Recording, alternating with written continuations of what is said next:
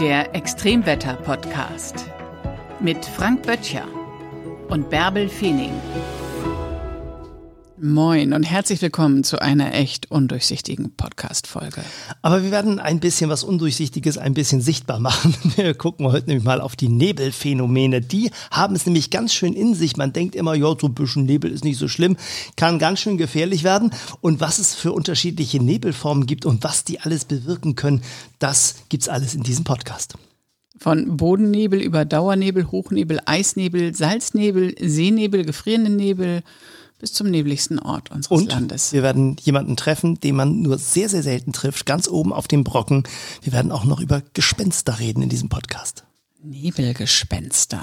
Wann erscheint denn eigentlich Nebel? Ja, Nebel erscheint immer dann, wenn die Luft nicht mehr in der Lage ist, die Feuchtigkeit, die sie hat, aufzunehmen. Das bedeutet, eine Luftmasse kühlt sich ab. Jede Luftmasse enthält Wasser.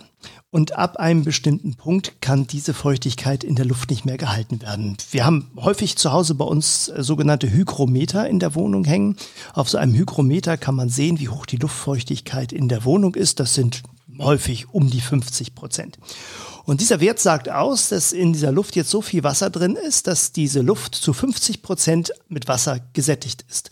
So, das heißt also, packe ich mehr Wasser in die Luft hinein mit einem Zerstäuber und ich zerstäube so schön über den Blumen und in der Wohnung überall Wasser, dann steigt die Feuchtigkeit in der Luft langsam so auf 60 Prozent an. Und je mehr ich hineinpacke, umso feuchter wird die Luft bis zu dem Punkt, wo die Luft mit Wasser gesättigt ist. Dann muss dieses Wasser irgendwie wieder aus der Luft raus, vor allem das, was ich zusätzlich hineingebe. Und in dem Moment bilden sich Wolken. Das heißt, ist Wasser kondensiert an kleinsten Partikeln in der Luft und es bildet sich eine Wolke, die nichts anderes ist als Nebel. Also das, was wir oben am Himmel sehen, Schäfchenwolken, ist genauso Nebel wie das, was wir morgens manchmal auf den Wiesen und Feldern um uns herum sind, sehen. Das ist eben auch Nebel, der dann entsteht, wenn die Luft nicht mehr in der Lage ist, das Wasser in, äh, zu halten und transparent zu sein.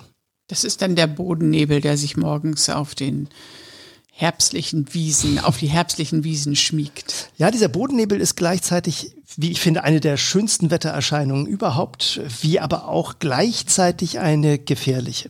Besonders schön ist der Bodennebel, weil meistens mit ihm die Sonne aufgeht und das Sonnenlicht da so unglaublich tolle Szenarien bildet. Manchmal auf den Wiesen und Feldern, man sieht die Rehe dazwischen irgendwo stehen äh, und die, Sonne darüber schimmert schon im, im blauen Himmel. Und dieser Bodennebel ist eben über den Boden zu treffen, weil sich diese bodennahen Luftschichten besonders stark abkühlen. Kalte Luft ist schwerer als warme Luft. So sammelt sich kalte Luft in den Senken oder auch bevorzugterweise über Flüssen und über Seen ist die Luft besonders feucht. Und hier bildet sich dann Bodennebel aus. Also hier ist die Luft nicht mehr in der Lage, die Feuchtigkeit zu halten. Und dann bilden sich diese flachen Nebelfelder. Die sind manchmal nur einen halben Meter, manchmal einen Meter hoch und man kann da durchlaufen, guckt oben noch über den Nebel hinaus. Und wenn man dann sich beugt und mal runter guckt, dann sieht man gar nichts mehr. Da ist die Sicht dann eingeschränkt. Und das ist auch genau der Bereich, der sehr gefährlich werden kann. Wenn man auf der Autobahn unterwegs ist, auf der Landstraße, man hat in diesen frühen Morgenstunden nach einer ruhigen, klaren Nacht plötzlich diese Nebelfelder um sich herum, da muss man immer damit rechnen, dass der Bodennebel plötzlich direkt vor einem auftaucht. Man fährt durch ein kleines Waldstück, kommt auf eine offene Lichtung, da hat sich die ganze Kaltluft schön gesammelt, kein Wind hat sie irgendwie bewegt, die Luft, und plötzlich fährt man hinein in eine solche Nebelbank, in so einen Bodennebel und schlagartig wird die Sicht reduziert von gerade eben noch weiter Fernsicht bis hinein auf, auf gerade mal vielleicht 50, manchmal 25 Meter Sicht. Also wirklich schlagartig sieht man nichts mehr. Und das bedeutet, in diesen Nebel muss man wirklich sehr, sehr langsam hineinfahren. Man weiß einfach nicht, was sich in diesen Nebel verbirgt. Da kann ein Trecker stehen, der gerade noch abbiegen wollte. Vielleicht hat er eine Panne, steht da in dieser Nebelbank drin. Man hat keinen Bremsweg mehr, keine Chance zu bremsen. Bremsweg hat man immer, aber der ist dann einfach zu kurz und man rauscht einfach gegebenenfalls auch in eine bestehende Unfallstelle hinein.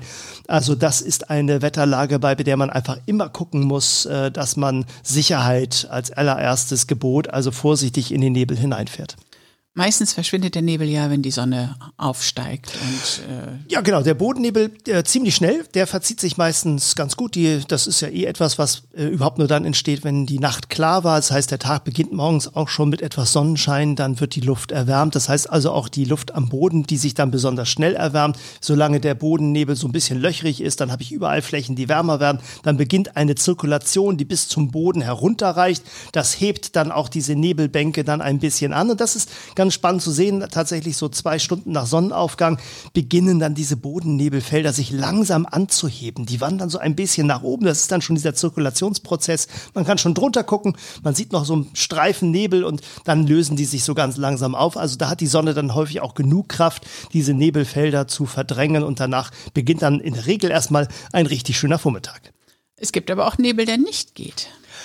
Das ja, ist dann der Dauernebel. Das ist dann der Dauernebel, ja. Und der kann, der kann im schlimmsten Fall auch mal richtig lang sein. Also es gab tatsächlich ein Nebel, ein Nebelereignis in Neuhaus äh, am am Rennweg in Thüringen zwei, 242 Stunden lang Dauernebel, also zehn Tage lang, ohne dass man da irgendwie auch mal mehr sehen konnte als nur sich selbst, wenn man im Spiegel guckt und ein bisschen Nebel um sich herum. Also, also das kann auch schon ziemlich zäh sein. Und das ist vor allen Dingen in Wintermonaten häufig der Fall. Denn in den bodennahen Luftschichten sammelt sich diese Kaltluft.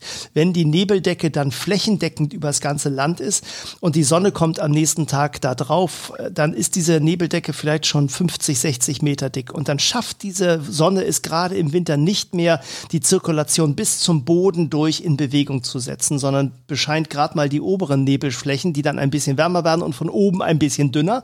Manchmal sieht man dann an solchen Tagen die Sonne so ein bisschen durchschimmern, so milchig, aber man hat schon das Gefühl, da wird's heute was. Man ahnt das Blau. Wenn man direkt nach oben guckt, sieht man auch ein bisschen blau durchschimmern, aber schon, wenn man so ein bisschen schräg in den Nebel reinguckt, ist wieder alles weiß. Und das ist dann genau dieser Wettbewerb. Schafft es die Sonne Sonne noch die Nebeldecke zum Auflösen zu bringen oder nicht. Und im Winter ist es eben sehr häufig so, dass dann der Nebel gewinnt. Die Luft, die dann von oben in der Zirkulation nach unten absackt, hat das Gefühl, quasi da, wo die Nebeldecke ist, ist schon der Erdboden erreicht. Darunter ist dann eine völlige Entkopplung der Atmosphäre. Also diese untere Schicht, diese Nebelschicht ist nicht im Zirkulationsaustausch mit der Schicht darüber. Und dann kann im Winter sich diese Luftmasse immer weiter abkühlen, weil die ja keine Sonne mehr bekommt. Das heißt, der Nebel wird dicker, die, die Luftschicht wird immer auch ein bisschen höher, sodass also dieser Nebel sich dann ausweitet. Und wenn sich das Ganze dann so ein bisschen anhebt von unten, weil wir hier unten natürlich auch Industrie haben, wir produzieren auch als Menschen natürlich Wärme, dann bildet sich etwas, was wir dann Hochnebel nennen. Das heißt also, unten kann man noch durchgucken, aber dann hängt das so ziemlich zäh. Man, also in all den, den Städten, wo es Hochhäuser gibt oder auch Fernsehtürme, der obere Teil ist dann meistens im Nebel, die Kirchturmspitzen ragen dann schon rein und der untere Teil hat dann noch, naja, so eine kleine, kleine trübe Durchsicht. Verlassen wir mal das Festland und gehen hinaus aufs Meer. Wenn da plötzlich Nebel auftaucht, ist es richtig gefährlich, ganz egal, ob man auf dem Wasser unterwegs ist oder im Watt. Ja, der berüchtigte Seenebel. Und äh, der kann tatsächlich, der ist auch für die Schifffahrt gar nicht so ungefährlich. Natürlich die Schiffe, die auch mit äh, starker digitaler Ausstattung unterwegs sind, haben natürlich auch da keine so großen äh, Probleme. Aber wenn Segelboote da hineinkommen, häufig sind das ja auch Gebiete, in denen dann kein Wind ist, dann hängt man da in der Flaute fest und hat keine Sicht. Also man hört das aus der Ferne immer das Tuten der Schiffe, das ist ja so dieses berühmte Bild im Nebel und ähm, das Nebelhorn. Das Nebelhorn, das dann betätigt wird, um auf sich aufmerksam zu machen. Also das gibt es dann natürlich äh, als Phänomen.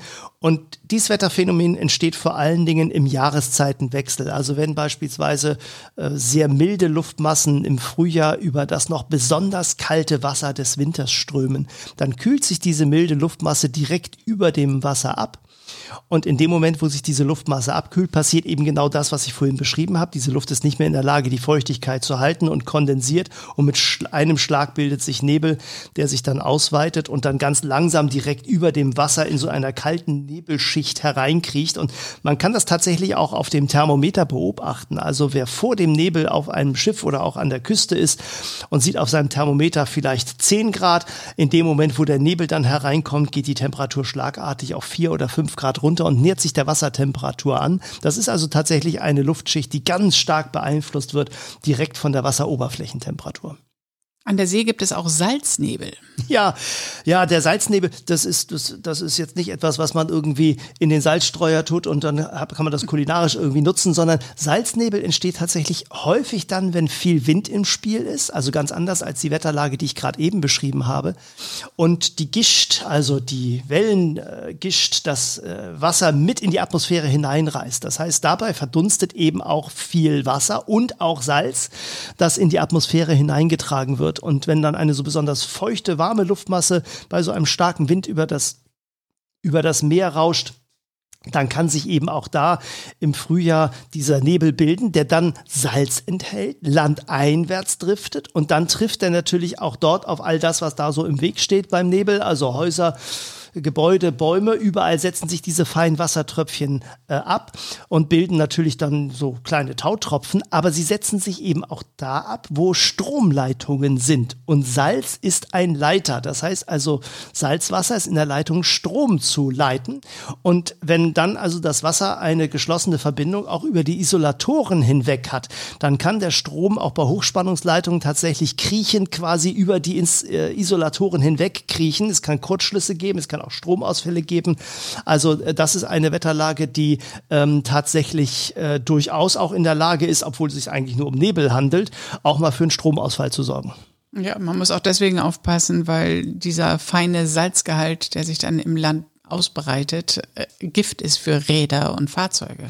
Ja, das ist auch der Grund, warum äh, die Korrosion natürlich vor allen Dingen in den Küstenbereichen so besonders groß ist. Also wer an der Küste metallische Gegenstände hat, äh, seine Eisenstangen im Garten, um die Blumen zu binden, da wird man, da wird der oder diejenige eben feststellen, dass diese Eisenstangen dort viel, viel schneller rosten als im Binnenland, weil eben direkt an der Küste viel mehr Salz in der Luftmasse drin ist und diese Tautropfen dann bei so einer Wetterlage sich dort eben eben absetzen, den hohen Salzgehalt haben und dann korrodiert eben diese Oberfläche, gerade Metalle sind dafür prädestiniert, äh, dass die sehr, sehr viel schneller rosten und deshalb benutzt man eben gerade im maritimen Umfeld häufig auch andere Materialien, Edelstahl beispielsweise, die einfach eine andere Form des Umgangs dort haben, die robuster sind auch im Umgang mit dem Salzwasser. Kommen wir mal zu den winterlichen Nebelphänomenen. Eisnebel, gefrierender Nebel, Eisfahnen. Ja, Nebel ist natürlich auch im Winter äh, wunderschön und äh, hat dann bei Frost nochmal ganz äh, spannende Phänomene. Natürlich kann der Nebel dann auch Glätte verursachen, weil er sich als Raureif auf den Straßen festsetzt. Das ist natürlich immer ein, ein Phänomen. Aber die, dieser Nebel ist natürlich, wenn er so langsam in Bewegung ist, äh, auch in der Lage, sich festzusetzen. Und zwar überall da, wo er auf irgendeinen Gegenstand trifft. Das sind zum Teil unterkühlte Wassertröpfchen, kleine Eiskristalle. Und diese äh, Partikel setzen sich dann eben fest an Bäumen. Und wenn dann ein ganz bisschen Wind ist, dann bilden sich ganz wunderschöne Eisfahnen an den Bäumen. Man kann diese gut erkennen und dann hat eben diesen Raureif, wenn dann die Sonne da durchleuchtet, hat man eben einen Wintertag, obwohl es überhaupt nicht geschneit hat und trotzdem hat diese Landschaft dieses Blau-Weiß eines tollen Wintertages. Und wenn tatsächlich dort beispielsweise mal eine, eine, eine, eine, eine Lampe steht äh, und man hat diese dichte Nebellage, feinste Wasserpartikel, die da unterwegs sind, dazu ein bisschen Wind und den Frost, dann fliegen diese feinsten Wassertröpfchen gegen diese Straßenlaterne und setzen sich dort fest. Der nächste Tropfen kommt, wird dort auch festgefroren und dann wächst dieses Eis, dieses ganz kleine Eis, diese kleinen Eiszapfen wachsen nach und nach gegen den Wind. Das heißt, wenn man so etwas mal sieht, dann kann man sich das in Ruhe anschauen und sofort daraus schließen, aus welcher Richtung der Wind kommt, nämlich aus der Richtung, in die Richtung die Eiszapfen wachsen. Sieht ein bisschen aus wie eine Fahne. Der erste Eindruck ist immer genau umgekehrt. Man hat immer das Gefühl, na ja, das ist so wie so eine Eisfahne, die da so im Wind weht. Aber Eiszapfen wachsen eben gegen den Wind in diesem Fall.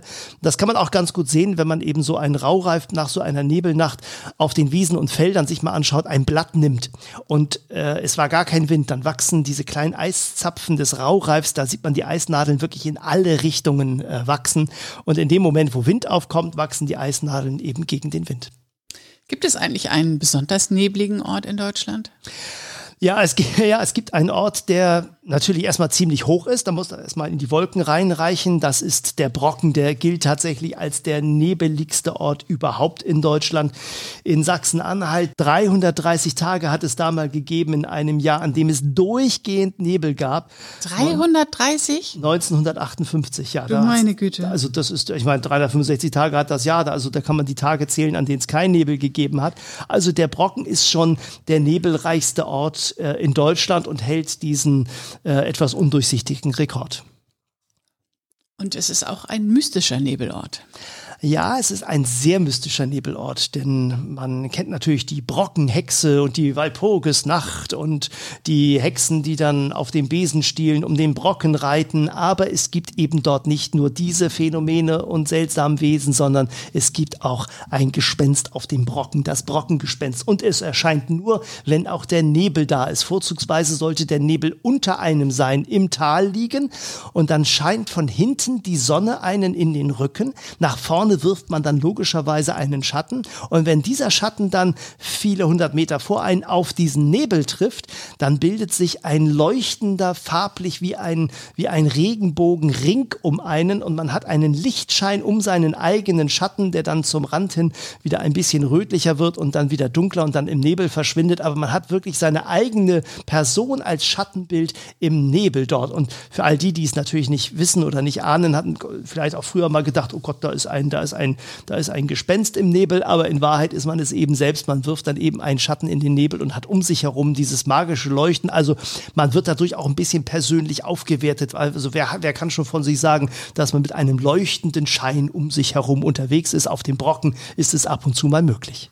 Das sieht echt krass aus. Die Bilder sind wirklich eindrucksvoll. Gibt's tolle Bilder im Internet und viele Menschen, die das schon mal erlebt haben, machen Fotos und posten das natürlich auch, weil es einfach ein, ein, ein tolles Phänomen ist und es ist sicherlich eines der spektakulärsten Porträtfotos, auf dem man natürlich mit dem Gesichtsausdruck dann nicht so zu sehen ist. Also die Freude kommt dann vor allen Dingen dadurch, dass man nachher das Bild hat. Aber dieses Brockengespenst kann man nur dann fotografieren, wenn zugleich die Sonne da ist. Also nicht an diesen 330 Tagen im Jahr. Exakt, das ist zwingend notwendig. Man braucht im Rücken den Sonnenschein und idealerweise auch einen nicht ganz zu hohen Sonnenstand. Ansonsten geht der Schatten ja direkt vor einem quasi auf dem Boden. Da ist dann manchmal noch nicht genug Nebel, dass man es haben kann. Und wenn die Sonne zu tief steht, dann geht der Schatten über diese flachen Nebelfelder hinweg.